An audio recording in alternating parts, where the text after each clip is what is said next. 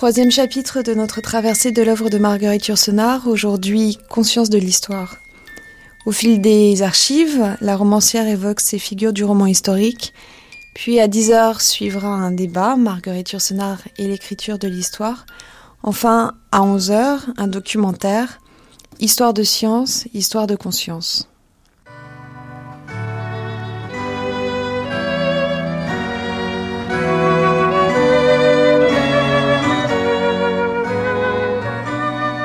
Mémoire sonore de Marguerite Yourcenar.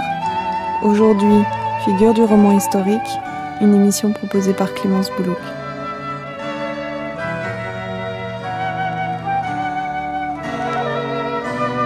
Autour de l'œuvre, autour de l'histoire, entretien avec Patrick Rosebeau en janvier 1971.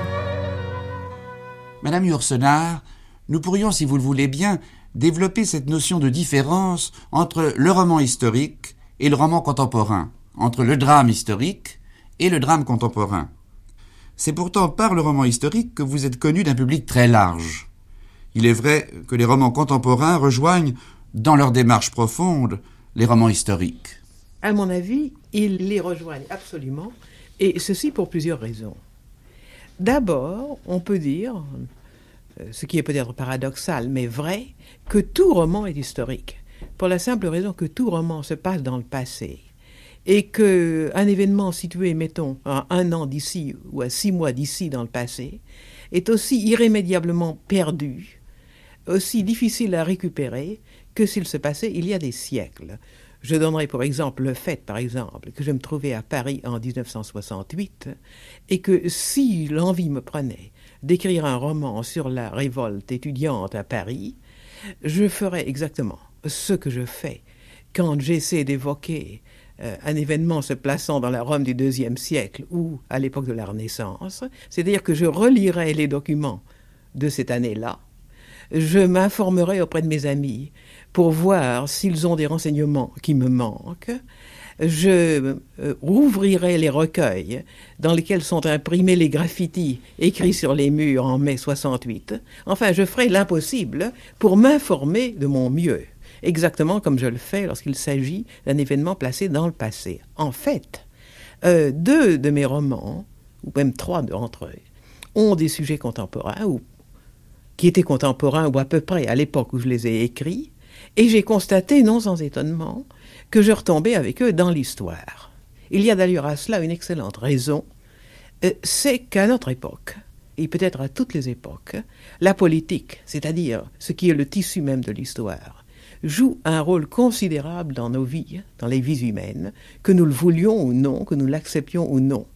Et que par conséquent, même lorsque nous nous retournons vers une aventure tout à fait privée, d'il y a cinq ans ou il y a dix ans, nous rencontrons un certain nombre d'événements, de faits qui sont déjà historiques et dont nous avons à tenir compte. Ce que vous venez de dire me fait souvenir d'une page extraordinairement juste qui met presque le point à votre essai sur l'histoire auguste. Cet essai est contenu dans votre volume intitulé Sous bénéfice d'inventaire. Il est à peine exagéré, dites-vous, de montrer, par-delà les faits et gestes des papes ou des empereurs guelfes ou gibelins du Moyen Âge, les chaotiques aventures de l'histoire auguste se prolongeant jusqu'à nos jours, jusqu'à Hitler livrant ses dernières batailles en Sicile ou à Bénévent, comme un César romain germanique du Moyen Âge, ou jusqu'à Mussolini tué en pleine fuite puis pendu par les pieds dans un garage du Milan, mourant au XXe siècle d'une mort d'empereur du IIIe siècle. Une décadence qui s'étale ainsi sur plus de 1800 ans est autre chose qu'un processus pathologique. C'est la condition de l'homme lui-même, la notion même de la politique et de l'État que l'histoire auguste met en cause, cette masse déplorable de leçons mal apprises, d'expériences mal faites, d'erreurs souvent évitables et jamais évitées, dont elle offre, il est vrai, un spécimen particulièrement réussi, mais qui, sous une forme ou sous une autre, emplissent tragiquement toute l'histoire.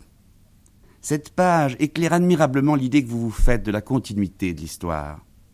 Vous reprenez d'ailleurs cet angle de vision dans Denier du rêve, qui a pour cadre à la fois la Rome contemporaine, la Rome baroque et ce qu'on a coutume d'appeler la ville éternelle. Dans Dieu du rêve, évidemment, le sujet se situe en 1933 à l'époque de la révolte contre Mussolini, et il est bien certain que cette période pour nous est déjà devenue de l'histoire. La même chose est vraie pour le coup de grâce, écrit en 39, mais qui raconte une histoire authentique qui s'est passée durant les guerres baltes de 1921. 1921, pour nous, c'est déjà l'histoire, parce que la préhistoire, pour beaucoup de jeunes gens d'aujourd'hui, et même pour moi, qui avait choisi cette aventure parce qu'elle représentait un magnifique roman d'amour en quelque sorte, se situant entre trois personnes enfermées dans un lieu clos, prisonnières euh, du temps et du lieu, comme dans une tragédie classique, je me suis aperçu avec étonnement qu'il s'agissait tout de même, pour les situer, pour les comprendre, pour savoir quelles étaient leurs motivations, de savoir à peu près quelle était la situation politique et sociale de ce temps-là, et je me suis mis à regarder des cartes d'état-major et de vieux numéros de l'illustration qui donnaient des photographies des guerres baltes. J'étais retombé sans le vouloir dans l'histoire. Et j'y retomberai exactement de la même manière si c'était l'histoire de mon père et de ma mère ou ma propre enfance que je racontais. Dans la mesure où il s'agit d'un passé lointain, celui des mémoires d'Adrien ou celui de l'œuvre au noir par exemple, est-ce qu'on ne se trouve pas alors devant des personnalités ou des vues du monde très différentes des nôtres? C'est certain, et c'est ce qui rend l'histoire passionnante. Euh, et en ce sens-là, on peut dire que l'histoire est une école de liberté. Ce que n'ont peut-être jamais assez vu les écrivains comme Gide, par exemple, qui n'aimaient pas l'histoire. Peut-être, faut-il dire, pour les excuser, qu'ils pensaient à l'histoire d'une façon en quelque sorte scolaire et qu'ils se révoltaient contre cette présentation traditionnelle qu'on leur forçait à accepter des événements. Au contraire, si nous regardons l'histoire de près et avec attention, nous constatons que chaque époque, chaque milieu a eu sa manière à soi d'interpréter la vie, que quoi que les sentiments humains, les émotions humaines, les nécessités humaines soient toujours les mêmes et soient réduites à un certain nombre très réduit d'éléments, un peu comme les sept notes de la gamme si vous voulez, elles se combinent en des milliers de possibilités et qu'on les voit changer en quelque sorte non seulement de siècle en siècle, mais d'année en année. Nous ne pensons plus exactement comme on pensait en 1950 même. Et ce qui est passionnant, c'est de retrouver à une certaine date exacte la manière dont les problèmes se sont posés, nos problèmes, mais nos problèmes vus sous un autre angle, et de voir quelles autres solutions leur ont été apportées. C'est là que l'histoire est une école de liberté elle nous délivre de certaines de nos préjugés et nous apprend à voir nos propres problèmes et nos propres routines sous un autre angle. Donc pour vous, l'objet observé, en, l'occurrence l'histoire, n'est pas seul important. L'œil qui a regardé ces événements du passé, que ce passé soit proche ou lointain, n'est plus tout à fait le nôtre. Cela compte aussi. Et c'est ainsi, dites-vous, que l'histoire est une école de liberté puisqu'elle nous fait comprendre que notre façon d'interpréter, d'appréhender la vie change, se modifie, que nous le voulions ou non, en même temps que notre siècle évolue. C'est pourquoi vous dénoncez dans le roman historique un certain nombre d'erreurs qui vous paraissent fondamentales. Pouvez-vous nous les situer? Elles sont nombreuses et variées. Euh, l'une d'entre elles, enfin tout simplement lorsqu'on se place du point de vue du roman historique très populaire, qui très souvent à notre époque euh, s'écrit avec un œil tourné vers euh, les, scénarios de cinéma, vers la possibilité de se produire un jour sur l'écran, l'auteur ne pense qu'à présenter une sorte de bal costumé dans lesquels les sujets, les, les intrigues, les événements qui intéressent ses contemporains sont habillés plus ou moins mal, ou plus ou moins bien, plus ou moins luxueusement surtout, de costumes du passé. Et l'auteur et son public se donnent le plaisir de s'imaginer vaguement pendant une demi-heure qu'ils sont Napoléon ou Cléopâtre. J'allais dire qu'il n'y a pas de mal à ça, mais ça ne nous mène pas très loin dans l'histoire ni dans la vie. Euh, d'autre part, il y a aussi un roman historique dont le genre, enfin, le prototype que j'avoue n'avoir jamais lu, mais dont on parle toujours, est Le voyage du jeune Anacarsis, qui a été écrit au XVIIIe siècle par un certain abbé Barthélemy, est une espèce de manuel d'histoire. Il s'agit sous sous le prétexte très mince d'une aventure filiforme, si je puis dire, de nous apprendre tout ce qu'on peut savoir sur la manière dont les gens d'une certaine époque vivaient, mangeaient, se promenaient, etc. Et on arrive à quelque chose d'aussi ennuyeux, il faut bien le dire, qu'un manuel d'histoire. Et en somme d'aussi faux. Parce que ça me fait toujours penser à l'indignation de Sainte-Beuve contre le roi Samus de Victor Hugo où les jeunes gens de son temps admiraient de beaux passages décrivant la vie de la Renaissance. Et Sainte-Beuve disait à son secrétaire, enfin, quand vous revenez d'une promenade au bois de Boulogne, est-ce que vous me dites, j'ai vu beaucoup de Victoria et pas mal de Landau, et il y avait des dames en crinoline, hein. il y avait des dames qui avaient des pèlerines et qui n'en avaient pas, et il y avait des officiers en uniforme et des messieurs en redingote, mais non, vous prenez tout ça comme allant de soi. Et évidemment, il est très important dans un roman historique où l'on veut vraiment se préoccuper de la réalité, d'avoir ce coup d'œil qui à la fois euh, est assez précis pour renseigner le public sur la manière exacte dont les gens vivaient et ne jamais tomber dans le pittoresque. Il y a évidemment dans le roman historique l'écueil du pittoresque. De la même façon que le passé ou la distance risque de nous cacher la vérité souvent décevante de ses décors, de son cadre. C'est ainsi que Zénon, dans l'œuvre au noir, met en garde son cousin Henri Maximilien à propos de ces villes dont on dit grand bien de loin et qui, de près, laissent voir leur gueux, leur misère ou leur lèpre. C'est un autre danger du roman historique, et d'ailleurs c'est un danger qui quelquefois touche au sublime, c'est-à-dire à la poésie, c'est le fait que très souvent l'histoire devient une espèce d'Eldorado. Euh, vers laquelle le poète se retourne, il s'agit alors du véritable poète, et qu'il imagine en dehors des conditions même de la vie humaine. Il faut avoir le courage de regarder les personnages du passé comme nous regardons nos contemporains, ou du moins comme nous devrions les regarder, avec sympathie, avec curiosité, avec pitié très souvent, et sans jamais en faire des idoles. Avec lucidité. Donc, si nous admettons que les archétypes poétiques se transforment peu à peu grâce à une vue plus lucide, plus objective de la réalité. Quel est donc ce qui distingue, selon vous, le romancier historique de l'historien? La situation de l'historien et celle du romancier historique tel que je la comprends semblent presque identiques. Et il y a pourtant une assez grande différence. Et euh, je ne fais pas euh, fi des immenses difficultés qui sont celles de l'historien. Le grand historien est un des grands phénomènes intellectuels à toutes les époques de l'histoire. Les règles de son jeu, pourtant, sont très différentes de celles du romancier. L'historien, comme le romancier qui veut faire œuvre d'historien, doit tâcher naturellement de tout savoir sur le personnage dont il parle.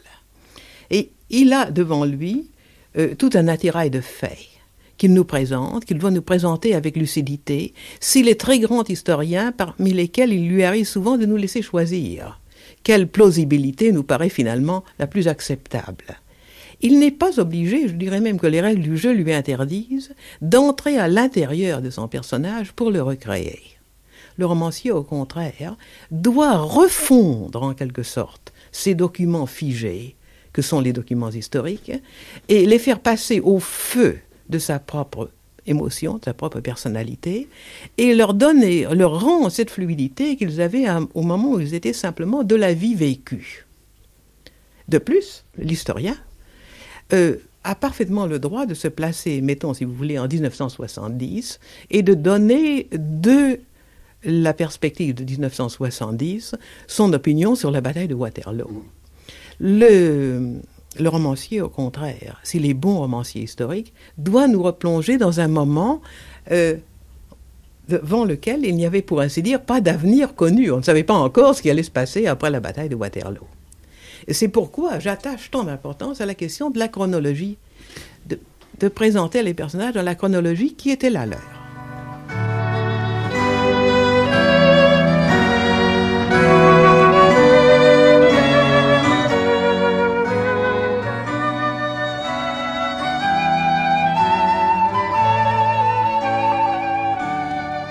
Madame Yourcenar, nous poursuivrons aujourd'hui ce qui faisait notre entretien d'hier. Je veux parler de l'histoire à travers votre œuvre. C'est donc bien, selon vous, une nécessité pour le romancier historique d'intérioriser ses personnages. Et cette tâche n'est en aucun cas celle de l'historien. Le romancier historique retourne aux sources de ce qui a été la vie, à ce que vous appelez admirablement cette fluidité, cette vie tremblée, sans laquelle aucune résurrection n'est possible. En ce qui concerne l'histoire, je ne connais guère que les historiens romantiques pour avoir intériorisé l'histoire, pour l'avoir vécue comme un présent. Augustin Thierry et bien sûr Michelet, qui à sa mort ne trouvait qu'un mot pour justifier son œuvre et pour la situer par rapport à celle de ses compagnons de route. J'ai aimé davantage. C'est vrai, ils, ont été probablement les premiers grands historiens poètes, enfin que nous pouvons au moins surprendre dans la manière dont ils travaillaient, dont ils composaient l'histoire. Notre regard d'aujourd'hui apparemment se durcit, perd de sa souplesse, accepte de plus en plus malaisément de visualiser la vie dans le passé. En avez-vous vous-même le sentiment? Je l'imagine, ou tout au moins la plus grande partie de nos contemporains se l'imagine. Il y a une série de changements superficiels qui euh, nous éloignent en quelque sorte de la vie au jour le jour du passé. Il est bien certain que prenant une automobile au lieu de prendre un carrosse ou une voiture, s'éclairant à l'électricité au lieu de s'éclairer avec une bougie, lorsqu'il s'agit le soir d'écrire une lettre, euh, prenant l'avion au lieu de prendre le train qui est déjà archaïque, ou euh, de faire de longs voyages en caravane, l'homme moderne s'imagine très différent de l'homme du passé. Il y a probablement là une illusion. Si nous rassemblons une douzaine d'amis dans un salon quelconque, nous nous apercevons tout de suite qu'il y a parmi eux quelques personnes qui vivent dans ce qu'ils appellent le présent et qui sont assez fiers de le faire, c'est-à-dire qu'ils participent le plus possible aux nouveautés technologiques de notre époque, mais que leur pensée très souvent est encore enfoncée dans le XIXe siècle que quelques autres, euh, plus idéologiques ou plus idéalistes, vivent dans le XXIe siècle, dans ce qu'ils s'imaginent devoir être un XXIe siècle, qui ne sera peut-être pas du tout ce qu'ils se figurent, et que euh, pour le reste, beaucoup d'autres sont plongés dans un passé encore plus lointain, sans compter le nombre très considérable de gens qui vivent dans la préhistoire.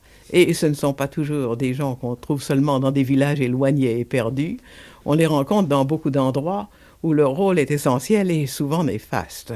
Euh, un militaire d'aujourd'hui, poursuivant une campagne avec l'aide des moyens techniques les plus avancés, ressemble très souvent à un conquérant ou à un guerrier de l'époque assyrienne. La différence n'est pas tant dans les époques que dans les individus, dans les types qui émergent à la surface à une certaine époque et qui s'imposent aux autres. C'est cela qu'il faut essayer de retrouver. Il y a donc en somme plusieurs manières euh, qu'il est nécessaire d'employer à la fois pour évoquer un événement passé, que cet événement soit proche ou lointain. Et la première est évidemment l'érudition, la recherche de tous les détails que nous pouvons connaître sur un milieu ou sur un être. La seconde est une sympathie humaine, capable de franchir le fossé des distances, de nous mettre à la place de ces êtres et de pénétrer dans ce milieu. Et la troisième est cette espèce de coup d'œil, cette espèce de regard qui nous fait embrasser d'un seul coup le temps, le temps dans lequel le personnage a vécu, le temps dans lequel nous sommes, et transformer en quelque sorte ce temps qui est de l'éternité pliée, comme le disait Cocteau dans une formule inoubliable, en une sorte de nappe étale sur laquelle nous voyons se mouvoir les événements. Pour expliquer ce procédé, je ne trouve rien de mieux à proposer que de lire une page que j'avais ajoutée en note au mémoire d'Adrien et qui explique à peu près ce que j'avais essayé de faire. Les règles du jeu. Tout apprendre, tout lire, s'informer de tout, et, simultanément, adapter à son but les exercices d'Ignace de Loyola ou la méthode de la l'ascète hindou qui s'épuise des années durant à visualiser un peu plus exactement l'image qu'il crée sous ses paupières fermées. Poursuivre à travers des milliers de fiches l'actualité des faits. Tâcher de rendre leur mobilité, leur souplesse vivante à ces visages de pierre. Lorsque deux textes, deux affirmations, deux idées s'opposent, se plaire à les concilier plutôt qu'à les annuler l'une par l'autre. Voir en eux deux facettes différentes, deux états successifs du même fait. Une réalité convaincante parce qu'elle est complexe, humaine parce qu'elle est multiple. Travailler à lire un texte du deuxième siècle avec des yeux, une âme, des sens du deuxième siècle. le laisser baigner dans cette eau mère que sont les faits contemporains. Écarter, s'il se peut, toutes les idées, tous les sentiments accumulés par couches successives entre ces gens et nous. Se servir pourtant, mais prudemment, mais seulement à titre d'étude préparatoire, des possibilités de rapprochement ou de recoupement, des perspectives nouvelles peu à peu élaborées par tant de siècles ou d'événements qui nous séparent de ce texte, de ce fait, de cet homme, les utiliser en quelque sorte comme autant de jalons sur la route du retour vers un point particulier du temps, s'interdire les ombres portées, ne pas permettre que la buée d'une haleine s'étale sur le teint du miroir, prendre seulement ce qu'il y a de plus durable, de plus essentiel en nous, dans les émotions des sens ou dans les opérations de l'esprit, comme point de contact avec ces hommes qui, comme nous, croquèrent des olives, burent du vin, s'engluèrent les doigts de miel, luttèrent contre le vent aigre et la pluie aveuglante, et cherchèrent en été l'ombre d'un platane, et jouirent, et pensèrent, et vieillirent, et moururent. Pensez-vous qu'il suffise, pour évoquer un événement passé, de tout connaître de cet événement, de ce lieu ou de ce temps qui n'est plus le nôtre. Ensuite, de sympathiser profondément avec eux, afin d'embrasser d'un seul coup cette éternité pliée dont parlait Cocteau, c'est-à-dire ce temps qui est devenu étal parce que nous avons intuitivement percé son secret. N'y a-t-il pas d'autres problèmes qui se posent au roman historique? Le plus grand problème, euh, comme d'ailleurs dans le roman contemporain, est peut-être de savoir se servir de sa personnalité propre et pourtant d'effacer celle-ci pour la mettre au service de la personnalité d'autrui. J'ai toujours indiqué mon irritation quand on me, disait, croyant sans doute me faire plaisir, Adrien, c'est vous. Ma première euh, réaction était de m'écrier aussitôt que je n'avais malheureusement pas consolidé la paix du monde, que je n'avais pas bâti Parthénon, le Panthéon, etc. Mais il y a plus grave. Il y a le fait que, même lorsque nous consentons à sacrifier notre personnalité propre ou à ne plus nous en servir que pour alimenter celle d'autrui, nous devons encore réussir à voir cette personnalité telle qu'elle a été à un moment donné et non pas telle qu'elle flotte en quelque sorte désincarnée dans l'imagination humaine. Je m'explique. Quand j'ai commencé à 20 ans à écrire les mémoires d'Adrien, dans les versions supprimées depuis de ce livre, évidemment, ce qui m'intéressait le plus dans Adrien, que je connaissais en somme assez mal, vers lequel je m'étais tourné parce que j'avais visité, comme tout le monde, un dimanche la villa Adriana, je pensais surtout au grand helléniste, au grand amateur d'art, à, à l'empereur qui s'était créé une sorte de retraite admirable dans laquelle il avait rassemblé, on pourrait dire, tous les songes de sa vie, à l'amant, au poète, enfin à tout ce qui nous intéresse et nous touche dans le personnage humaniste d'Adrien. Plus tard, en 1945, quand j'ai pensé à reprendre les mémoires d'Adrien, c'était immédiatement après la dernière guerre, et ce qui m'intéressait, je dois dire, le plus à ce moment-là, c'était l'image de l'homme qui avait stabilisé la terre, comme il le disait, le restaurateur de la paix romaine, le grand administrateur, le grand économiste qui avait rendu la prospérité à l'Empire, le premier homme qui a eu l'idée euh, dans l'Empire romain d'une sorte d'empire fédéré, dans lequel chaque région du monde aurait sa part, comme dans un admirable concert. Notons bien que ces deux images d'Adrien sont toutes les deux vraies, mais elles sont aussi toutes les deux idéales. Euh, Jung aurait dit presque archétypale.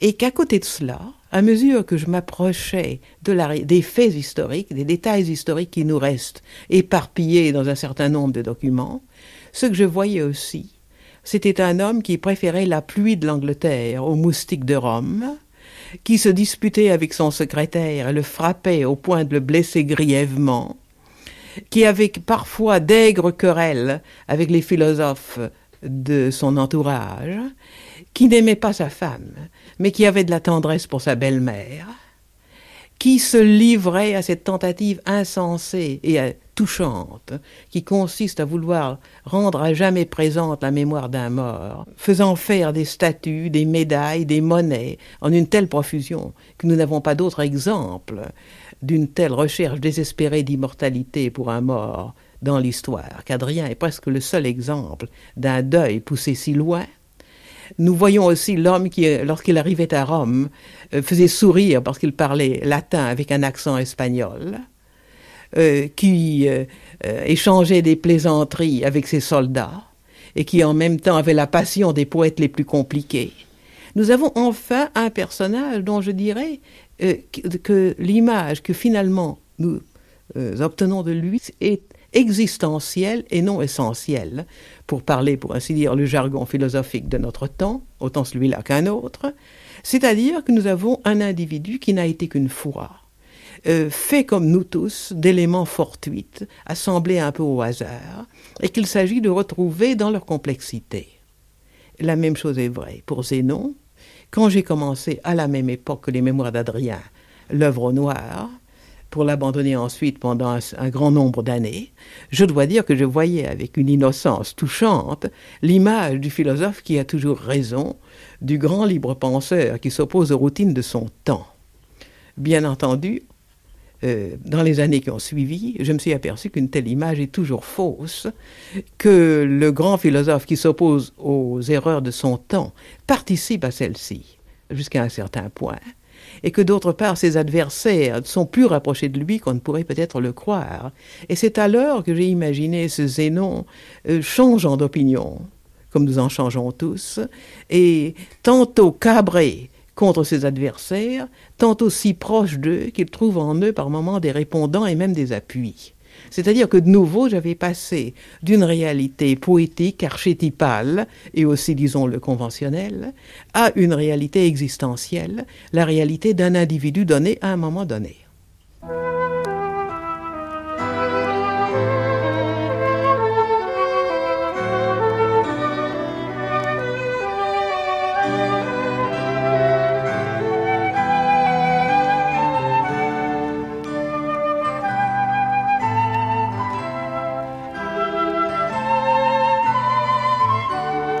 Nous avons vu hier qu'en ce qui concerne Adrien, la vision mythique qu'il avait de lui-même n'estampait d'aucune façon sa sagesse. Dans le cas de Zénon, il ne perçoit que très rarement le mythe dont il est le foyer. Le mythe n'est donc ici qu'entre-aperçu. Il se situe après l'action et il ne l'éclaire que subrepticement. Mais c'est sûrement dans Feu que le mythe éclate, se manifeste avec le plus de force. Recueil de poèmes d'amour, dites-vous, série de prose lyrique reliée entre elles par une certaine notion de l'amour, amour total s'imposant à sa victime à la fois comme une maladie et comme une vocation. Et vous ajoutez, certains récits s'inspirent de stages intermédiaires que ces mythes ou ces légendes ont franchis avant d'arriver jusqu'à nous. De sorte que l'antique proprement dit n'est souvent dans feu qu'une première couche peu visible. Le mythe se désintègre sous l'assaut de cette violence cabrée de feu de ce paroxysme qui se manifeste aussi bien dans l'expressionnisme presque outré de ses poèmes que dans l'ardeur expressive de leur aveu. Vous parlez à ce propos très justement de jeux angoissés. Et ces jeux sont aussi du domaine du vertige. Vous dites encore que Phèdre emprunte ici pour sa descente aux enfers des rames qui sont à la fois celles de Caron et celles du métro. Et la raison que vous en donnez, c'est que le flot humain tourbillonnant aux heures d'affluence dans les corridors souterrains de nos villes est peut-être pour nous l'image la plus terrifiante du fleuve des ombres. Euh, feu est presque entièrement construit sur des mythes, des mythes devenus intérieurs et représentant, comme vous le dites, certains paroxysmes de passion. Passion sensuelle dans nombre de cas, et dans d'autres cas, comme dans le mythe d'Antigone ou dans le mythe de Phédon dont je vais parler, passion pour l'absolu.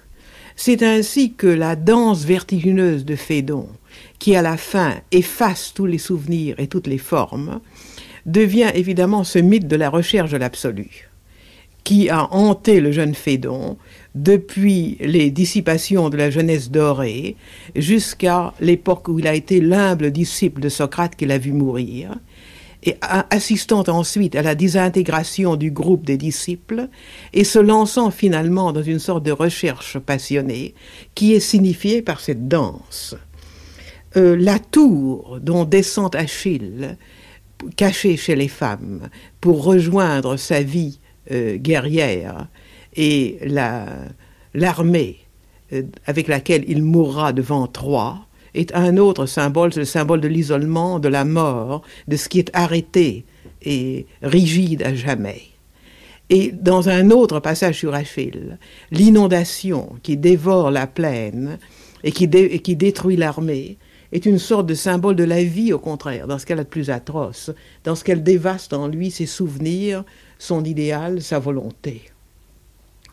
Euh, parmi tous ces mythes, je cite particulièrement dans Feu le dernier, celui de Sappho, parce que quoique bien entendu il s'agisse au début d'un amour passionné et d'une sorte presque d'hystérie du désir chez Sappho, l'image finale, lorsque Sappho décide de se suicider, et dans ce récit, où, comme dans presque tous les autres, les mythes grecs sont modernisés, il s'agit tantôt d'une Grèce moderne et paysanne, tantôt de la vie contemporaine parisienne, ou de celle de l'Europe centrale, Sappho est représentée comme une acrobate qui va de ville en ville.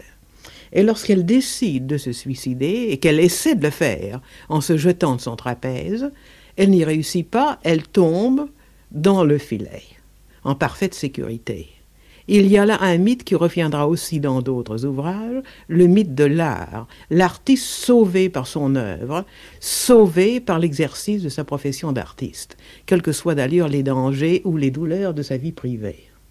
Somme toute, la Grèce, qui est bien souvent présente dans Feu, sert surtout de support au cri humain jeté dans sa propre nuit. Les mythologies éclatées et baroques de Feu exprime des mondes intérieurs qui appartiennent autant au domaine des passions qu'à celui des idées, et conduisent aussi bien au désespoir de l'amour ou du désir qu'à la résistance ou au salut. Feu m'évoque ces longs paysages enflammés qui ne se laissent saisir que dans l'élan même du mouvement qui les efface. Mais un autre livre de vous, Les Nouvelles Orientales, laisse de ces mythes une vision qui n'est pas moins saisissante que celle de Feu. Je me souviens en particulier d'un récit nommé La veuve Aphrodisia. Il s'agit de la veuve d'un pope, devenue la maîtresse d'un brigand nommé Costis, exécuté par les hommes de son village. Harcelée, haineuse, harassée par ses propres mensonges, craignant à tout instant d'être poursuivie, coursée, observée par de vieilles femmes sournoises qui surveillent ses larmes et guettent sa trahison, Aphrodisia cache sous ses jupes la tête de son amant, cette tête qui peut-être se décompose déjà. Elle dévale finalement les rochers d'un précipice comme une furie ou comme un grand oiseau noir qui saigne et se perd dans sa propre mort. en effet, cette euh, fin du récit consacré à la veuve Aphrodisia se situe à la fois à moitié dans le réalisme, à moitié dans le mythe et est faite en quelque sorte, comme presque toujours les introductions du mythe dans la poésie, de couches successives d'images superposées. Il y a à la fois une paysanne qui s'enfuit, un peu comme Mademoiselle de la Motte à la fin du Rouge et du Noir, avec la tête de son amant. Et il y a aussi, dans cette femme vêtue de vêtements noirs de la paysanne grecque traditionnelle, et se roulant au fond d'un précipice, avec cette tête qui saigne encore, il y a aussi l'image de la nuit emportant le soleil couchant. Comme dans les rêves, les images se superposent et créent une sorte de complexe émotionnel. Il faut aussi remarquer dans Qui n'a pas son Minotaure que les prisonniers conduits par Thésée dans la cale du navire jusqu'à l'antre du Minotaure évoquent de façon euh, presque directe les déportés conduits en wagon plombé dans les camps de la mort. Les dialogues que vous prêtez à ces personnages aggravent encore cette analogie, leur fatalisme, une espèce de désespoir morne dans lequel les cris et le silence alternent, et même une sorte de fascination à l'égard d'une force terrifiante et toute puissante qui personnifie l'idée même du mal tout autant que la mort. Oui, évidemment, comme euh, ce euh, texte, euh, qui n'a pas son minotaure, a été écrit vers 1945, cette image des wagons plombés s'est imposée aussi à moi. Et il y a là de nouveau superpositions. Le mythe est une série de euh, cercles concentriques, un peu comme ceux produits par une pierre jetée dans l'eau. nous avons au premier plan l'image des prisonniers emportés par Thésée dans cette cale plombée vers le Minotaure qui les dévorera. Au second plan, l'image des wagons plombés qui nous mènent vers Auschwitz. Et au troisième, l'image de l'homme en général, enfermé dans sa destinée mouvante, ne sachant rien du monde qui l'entoure, et continuant jusqu'au bout à se demander où il va, ce qu'il devient, et de, quoi est fait son désastre ou son salut. La destinée de l'homme est donc ici mouvante, et vous lui accordez un sens très fort. Elle est sans doute aussi le lieu où le mythe rencontre votre poésie, et ce domaine souterrain qui est aussi celui des rêves. C'est ce qui fait que dans un roman, et d'ailleurs dans un seul, j'ai tenté cette espèce de juxtaposition continuelle du mythe et de la vie humaine. C'est Denier du rêve qui, en clair, en quelque sorte, est l'histoire d'un groupe de résistants sous Mussolini dans les rues de Rome et dans les souterrains de Rome, et au niveau de ce que j'appellerais le second cercle, est, euh, tend à être une image de la vie de l'homme pris dans les complications de la vie, et Rome devient la ville éternelle, non pas seulement dans le sens des affiches touristiques, mais dans le sens presque de Saint Augustin, de la cité de l'homme et de la cité de Dieu. Et de nombreux personnages se trouvent situés à cette espèce d'intersection du réalisme, du vérisme italien et du mythe. C'est ainsi que Marcella, l'infirmière, euh, qui reste une femme très simple, une femme du peuple, hantée par le rêve de l'attentat politique, est en même temps dans la mort la méduse endormie du musée euh, des termes. L'image même de l'inexorable révolte et de l'inexorable colère. Euh, c'est ainsi que Clément Roux se situe sur deux plans. Du point de vue réaliste, c'est un vieux monsieur, un vieux peintre français, qui vient ouvrir à Rome de la façon la plus banale une exposition, une rétrospective de son œuvre, et qui, rencontrant un inconnu dans la rue, se raconte à lui, dans un moment de rêverie un peu découragé, et fait toute l'histoire de sa longue vie. C'est une espèce de Renoir, si l'on veut, ou de Matisse, de la fin du XIXe siècle, évoquant les difficultés de la vie, de sa carrière professionnelle, de la peinture et aussi de son existence privée. D'autre part, Clément Roux est en même temps un dieu créateur, avec une sorte de, richesse, d'ampleur, de vue, une générosité infinie à jeter en quelque sorte ses œuvres, euh, à leur donner la vie, à les présenter au public, quel que soit l'accueil qui leur soit fait. Un Dieu créateur maintenant vieilli et accablé, un peu comme le prieur des Cordeliers ou Zénon, par la tristesse de la création.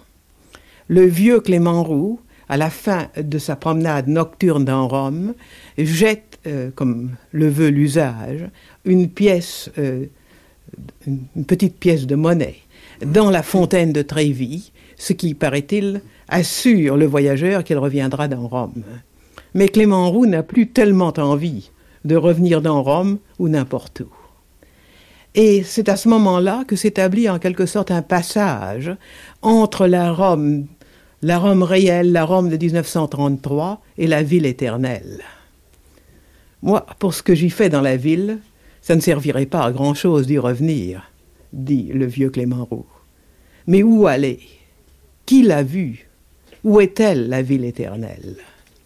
Et c'est à ce moment-là que nous sentons que la vie éternelle est un peu au moment où nous découvrons qu'elle existe. Euh, dans ce moment de vision, où nous apercevons qu'il y a une sorte de rapport entre notre vie et une réalité plus profonde.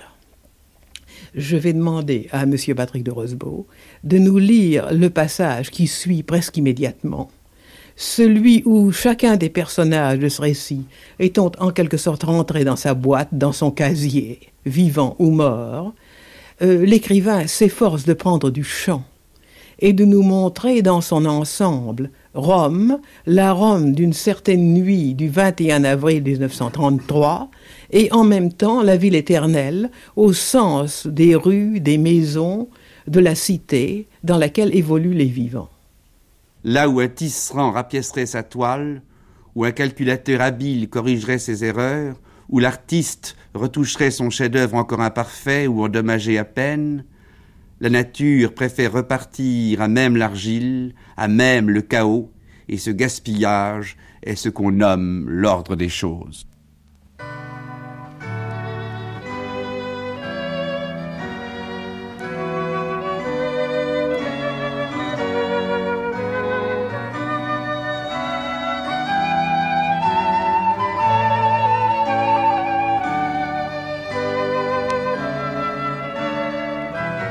Sagesse chrétienne du prieur des Cordeliers ou du protestant Simon Adriansen, sagesse du pauvre Père Chica, de Denier du Rêve, le prêtre de paroisse simple, démuni, et qui ne porte aucun masque, qui s'abandonne à sa générosité, qui est lui aussi ce que vous avez nommé un être de source. Il y a enfin la sagesse mystique de l'adolescent humilié qu'est Massimo. Et cette brève incursion dense et parfois trouble qui règne dans votre roman Denier du Rêve nous rapproche de cette notion de mythe à laquelle je me proposais de parvenir. En effet, bien des personnages de ce livre trouvent dans le mythe grec des mondes sous-jacents qui leur sont proches, des sortes d'échos qu'ils n'ont nullement conscience de porter au fond d'eux-mêmes. Et ce sont peut-être ces mythes à demi visibles qui donnent à l'atmosphère de Denier du rêve sa lumière à la fois oppressante et transparente, un peu semblable à celle d'un orage qui couve. Je vous laisse le soin de dire, mieux que je ne pourrais le faire, cette présence du mythe à l'intérieur de vos personnages, non plus seulement dans un livre, mais à travers votre œuvre entière.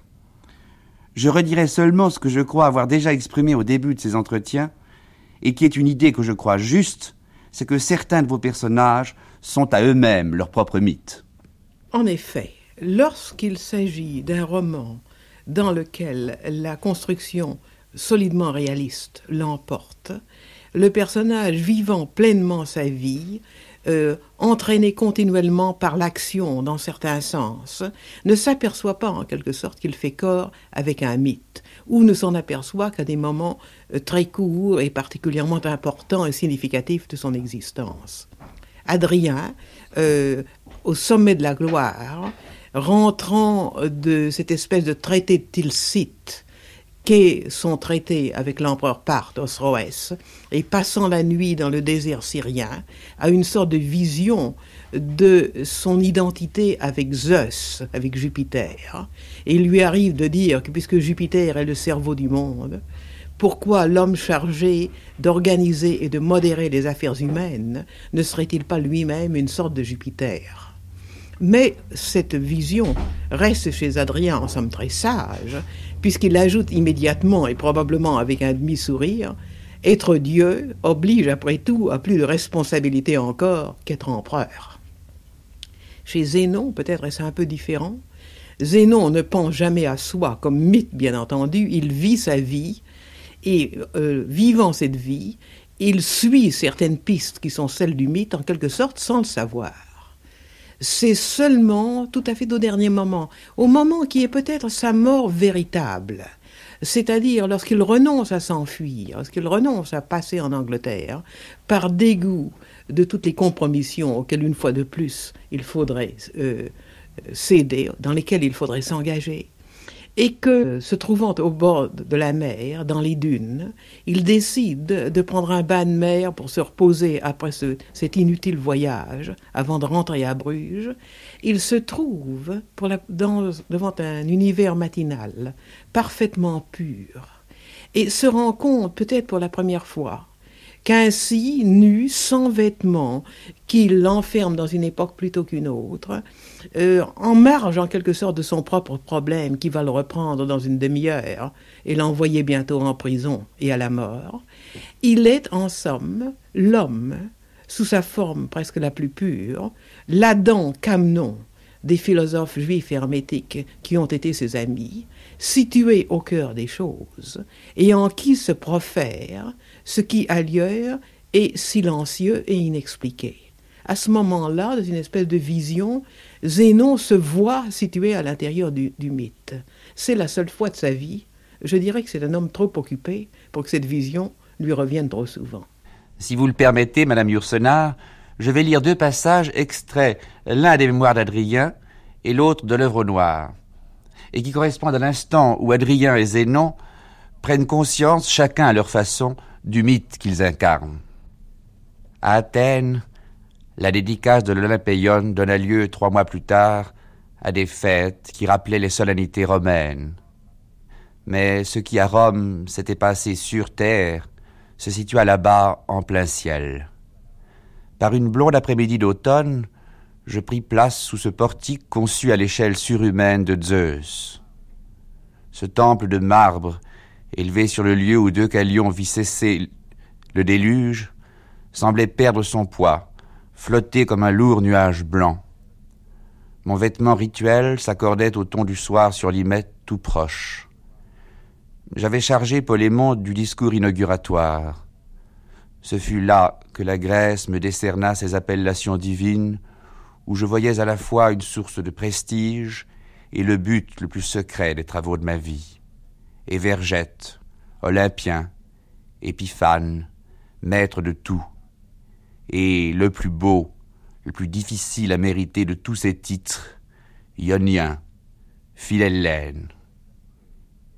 Il y avait de l'acteur en Polémon, mais les jeux de physionomie d'un grand comédien traduisent parfois une émotion à laquelle participe toute une foule, tout un siècle. Il leva les yeux, se recueillit avant son exorde, parut rassembler en lui tous les dons contenus dans ce moment du temps. J'avais collaboré avec les âges, avec la vie grecque elle-même. L'autorité que j'exerçais était moins un pouvoir qu'une mystérieuse puissance, supérieure à l'homme, mais qui n'agit efficacement qu'à travers l'intermédiaire d'une personne humaine. Le mariage de Rome et d'Athènes s'était accompli. Le passé retrouvait un visage d'avenir. La Grèce repartait comme un navire longtemps immobilisé par un calme qui sent de nouveau dans ses voiles la poussée du vent. Ce fut alors qu'une mélancolie d'un instant me serra le cœur. Je songeais que les mots d'achèvement, de perfection, contiennent en eux le mot de fin. Peut-être n'avais-je fait qu'offrir une proie de plus au temps dévorateur. Et voici pour Zénon. Le soleil était déjà vif quand, du haut de la dune, il vit la belle Colombelle déployer sa voile et prendre la mer. Le temps eût été beau pour le voyage. La lourde barque s'éloigna plus rapidement qu'on aurait cru. Zénon se recoucha dans sa bauge de sable, laissant la bonne chaleur éliminer de lui toute trace de courbature nocturne, contemplant son sang rouge à travers ses paupières fermées. Il pesait ses chances comme s'il s'agissait de celles d'un autre. Nu et seul, les circonstances tombaient de lui comme l'avaient fait ses vêtements. Il redevenait cet Adam Cadmon des philosophes hermétiques, placé au cœur des choses, en qui s'élucide et se profère ce qui partout ailleurs est infus et imprononcé. Rien dans cette immensité n'avait de nom. Il se retint de penser que l'oiseau qui pêchait, balancé sur une crête, était une mouette, et l'étrange animal qui bougeait dans une mare, ses membres si différents de ceux de l'homme, une étoile de mer. La marée baissait toujours, laissant derrière elle des coquillages aux spirales aussi pures que celles d'Archimède. Le soleil montait insensiblement, diminuant cette ombre humaine sur le sable. Plein d'une révérencieuse pensée qui lui fait mettre à mort sur toutes les places publiques de Mahomet ou du Christ, il songea que les symboles les plus adéquats du conjectural bien suprême sont encore ceux qui passent absurdement pour les plus idolâtres et ce globe igné, le seul Dieu visible pour des créatures qui dépériraient sans lui. De même, le plus vrai des anges était cette mouette qui avait de plus que les séraphins et les trônes l'évidence d'exister. Dans ce monde sans fantômes, la férocité même était pure. Le poisson qui frétillait sous la vague ne serait dans un instant qu'un sanglant bon morceau sous le bec de l'oiseau pêcheur. Mais l'oiseau ne donnait pas de mauvais prétexte à sa faim. Le renard et le lièvre, la ruse et la peur habitaient la dune où il avait dormi. Mais le tueur ne se réclamait pas de lois promulguées jadis par un renard sagace ou reçues d'un renard dieu. La victime ne se croyait pas châtiée pour ses crimes et ne protestait pas, en mourant, de sa fidélité à son prince. La violence du flot était sans colère. La mort, toujours obscène chez les hommes, était propre dans cette solitude. Un pas de plus sur cette frontière entre le fluide et le liquide, entre le sable et l'eau, et la poussée d'une vague plus forte que les autres lui ferait perdre pied. Cette agonie, si brève et sans témoin, serait un peu moins la mort. Il regretterait peut-être un jour cette fin-là. Mais il en était de cette possibilité comme des projets d'Angleterre ou de Zélande, nés de crainte de la veille ou de danger futur, absents de ce moment sans ombre, plan formé par l'esprit et non nécessité s'imposant à l'être. L'heure du passage n'avait pas encore sonné. Il remit sans plaisir sa carapace humaine. Un reste de pain d'hier et sa gourde à demi pleine de l'eau d'une citerne lui rappelèrent que sa route jusqu'au bout serait parmi les hommes. Il fallait se garer d'eux, mais aussi continuer à en recevoir des services et à leur en rendre. Il équilibra son sac sur son épaule et suspendit par leurs lacets ses souliers à sa ceinture, pour se donner plus longtemps le plaisir de marcher pieds nus. Évitant Heist, qui lui faisait l'effet d'un ulcère sur la belle peau du sable, il prit par les dunes. Du haut de l'éminence la plus proche, il se retourna pour regarder la mer. Les quatre vents reposaient toujours sous l'estacade. D'autres barques s'étaient rapprochées du port. Une voile, à l'horizon, semblait aussi pure qu'une aile.